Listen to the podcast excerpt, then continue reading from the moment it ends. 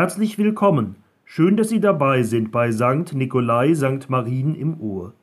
Ich bin Frank Erichsmeier, Pfarrer an St. Nikolai, und gemeinsam mit unserem Kantor Frank Schreiber möchte ich diesen Viertelstunden Gottesdienst mit Ihnen feiern. Schön, dass du da bist. Herzlich willkommen. Es tut gut, das zu hören, Gastfreundschaft zu erleben. Und darum, was Gastfreundschaft mit unserem Glauben zu tun hat, geht es heute. Wir legen unser Gebet in die Worte des 107. Psalms. Danket dem Herrn denn erst freundlich, und seine Güte wäret ewiglich.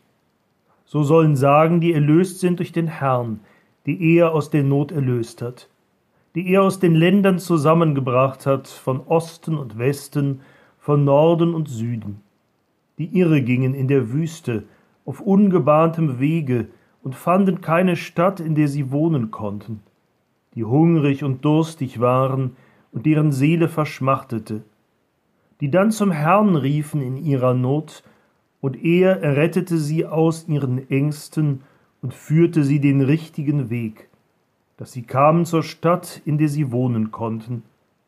Die sollen dem Herrn danken für seine Güte und für seine Wunder, die er an den Menschenkindern tut, dass er sättigt die durstige Seele und füllt die Hungrigen mit Gutem. Wir singen das Lied 418 aus dem evangelischen Gesangbuch Brich dem Hungrigen dein Brot.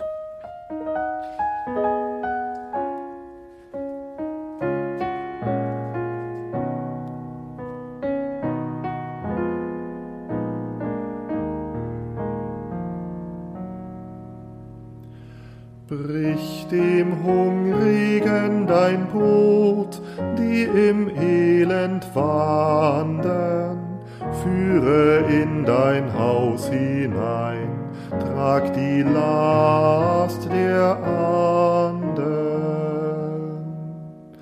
Brich dem Hungrigen dein Brot, du hast auch empfangen, denen, die in Angst und Not, stille Angst und Bangen. Der da ist des Lebens Brot, will sich täglich geben, tritt hinein in unsere Not, wird des Lebens leben. Dank sei dir, Herr Jesu Christ, dass wir dich noch haben und dass du gekommen bist, Leib und Seel zu laben.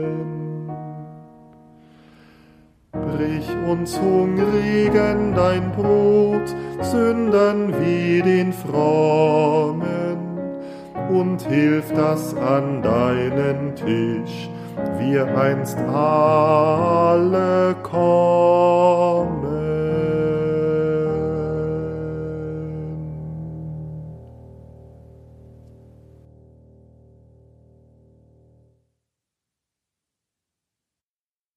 Im Hebräerbrief lesen wir Bleibt fest in der brüderlichen Liebe. Gastfrei zu sein vergesst nicht, denn dadurch haben einige ohne ihr Wissen Engel beherbergt. Ich blättere in den Seiten des alten Gästebuchs, das uns als Familie begleitet, seitdem wir im Pfarrhaus an der Detmolder Dreifaltigkeitskirche wohnen. Ein Haus, das groß genug ist, um immer wieder Gäste aufzunehmen, oft nur für eine Nacht, aber immer wieder auch für mehrere Tage oder auch Wochen. Menschen darunter, die schon lange zu unserem Leben gehören und andere, die wir schon lange wieder fast vergessen haben, die es für uns nur noch gibt durch ihren Eintrag in diesem Buch mit dem braunen Ledereinband. Zum Beispiel Susi, die erste, die sich in unserem Gästebuch verewigt hat. Sie war die älteste in der Partnerschaftsgruppe aus Durban in Südafrika, die damals bei uns in der Gemeinde zu Gast war. Für unsere damals wirklich noch ganz kleinen Kinder war sie Susi, die Oma aus Afrika, und der erste Mensch mit schwarzer Hautfarbe, den sie je erlebt haben. Zuerst guckten sie schüchtern und verwundert, aber nach einer halben Stunde schon wollten sie immer auf ihrem Schoß sitzen. Uns Großen hat Susi erzählt von all den Veränderungen in ihrem Land, die sie in ihrem Leben erleben durfte? Von der unglaublichen Erfahrung, auf einmal nach einem halben Leben unter der Rassentrennung endlich als Mensch mit allen Rechten anerkannt zu sein. Aber auch von ihrem Glauben, der ihr in all den Jahren der Unterdrückung doch immer die Gewissheit gegeben hat, ein wertvoller, ein von Gott geliebter Mensch zu sein, und die ihr nun die Kraft gibt, auf eine bessere Zukunft für die Menschen ihrer Gemeinde und ihres Landes zu hoffen. Bitte betet für uns, wir werden auch daran denken, für euch zu beten, so schließt ihr Eintrag. Ein paar Seiten weiter werde ich an Manuel erinnert. Sein Anruf erreichte mich eines Nachmittags am Schreibtisch. Ob ich als Pastor denn nicht eine Pilgerherberge wüsste, im Gemeindehaus vielleicht. Ich zögerte. Was wird denn der Küster sagen, wenn er da am Morgen einen im Schlafsack findet? Na ja, äh, also wenn, dann bei uns im Pfarrhaus. Es wurde dann ein unglaublich interessanter Abend. Gut, dass wir sowieso abends kochen wollten. Und Monate später kam Manuel dann mit dem Auto noch einmal zu uns in den Frauenkreis. Er war als Pilger immer allein unterwegs gewesen und das in fast ganz Deutschland. Nun teilte er mit uns seine Erinnerungen, seine Geschichten. Ein Pilger hat viel zu erzählen. Shun, unsere Gastschülerin aus Peking, hatte dagegen gleich von Anfang an ihren Freund dabei, wenn auch nur im PC via Skype, abends bei uns auf dem Sofa, weil da das WLAN am besten funktionierte. Ich sah so etwas zum ersten Mal und staunte, wie erfinderisch die Liebe manchmal sein kann.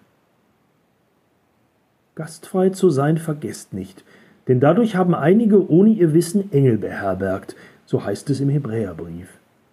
Ich liebe diesen Satz aus der Bibel, der uns die Gastfreundschaft ans Herz legt. Es ist ein großes Geschenk, wenn man von Menschen in ihre eigene Lebenswelt, ihr Heim aufgenommen wird, das habe auch ich auf meinen Reisen immer wieder erlebt. Wenn das Gästebett bezogen, das Wohnzimmer zum Ausklappen der Schlafcouch umgebaut oder sogar, wie ich es in Litauen bei meiner Gastfamilie erleben durfte, ein Kind für eine Weile ins Elternschlafzimmer umgelagert wird, um Platz zu schaffen für den Gast. So aufgenommen zu werden macht glücklich. Aber daran erinnert der Hebräerbrief, dieses Glück ist beidseitig. Es liegt auch auf der Seite des Gastgebers. Denn einige haben ohne ihr Wissen Engel beherbergt. Was sind Engel? in der Bibel immer und vor allem Boten. Vielleicht sind sie auch darum meistens inkognito unterwegs. Nur darum kann man sie ja beherbergen, ohne dass man es weiß. Man muss es auch nicht wissen. Aber vielleicht ahnt man es dann und wann, wenn man ihre Botschaft gehört hat. Eine Botschaft, die immer mit ihrem eigenen Leben zu tun hat, mit ihren Kämpfen, ihren Hoffnungen, ihren Erfahrungen mit Gott. Eine Botschaft, die einlädt, auch das eigene Leben in einem neuen Licht zu sehen, neu zu rechnen mit der Gegenwart und den Möglichkeiten Gottes, auch bei mir. Einige haben ohne ihr Wissen Engel beherbergt. So gesehen sind vielleicht alle Gäste Engel. Engel, weil sie Botinnen und Boten sind, die unser Leben so viel reicher machen mit dem, was wir aus ihrem Leben erfahren. Wohl uns, wenn unsere Türen, unsere Ohren unsere Herzen dafür offen bleiben. Glücklich sind wir, wenn wir die aufnehmen, die Gott uns schickt.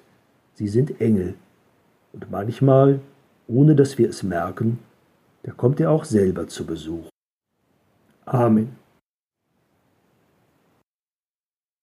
Lasst uns beten. Herr mein Gott, ich danke dir für das, was du mir geschenkt, für all das, womit du mein Leben reich gemacht hast. Ich danke dir dafür, dass du mich fähig machst, mit anderen zu teilen, Platz oder Zeit, Gedanken, Geld und Leben. Dankbar erinnere ich mich an Momente, wo mir das gelungen ist. Preise dich dafür, dass du mich nicht allein gelassen hast mit mir selbst.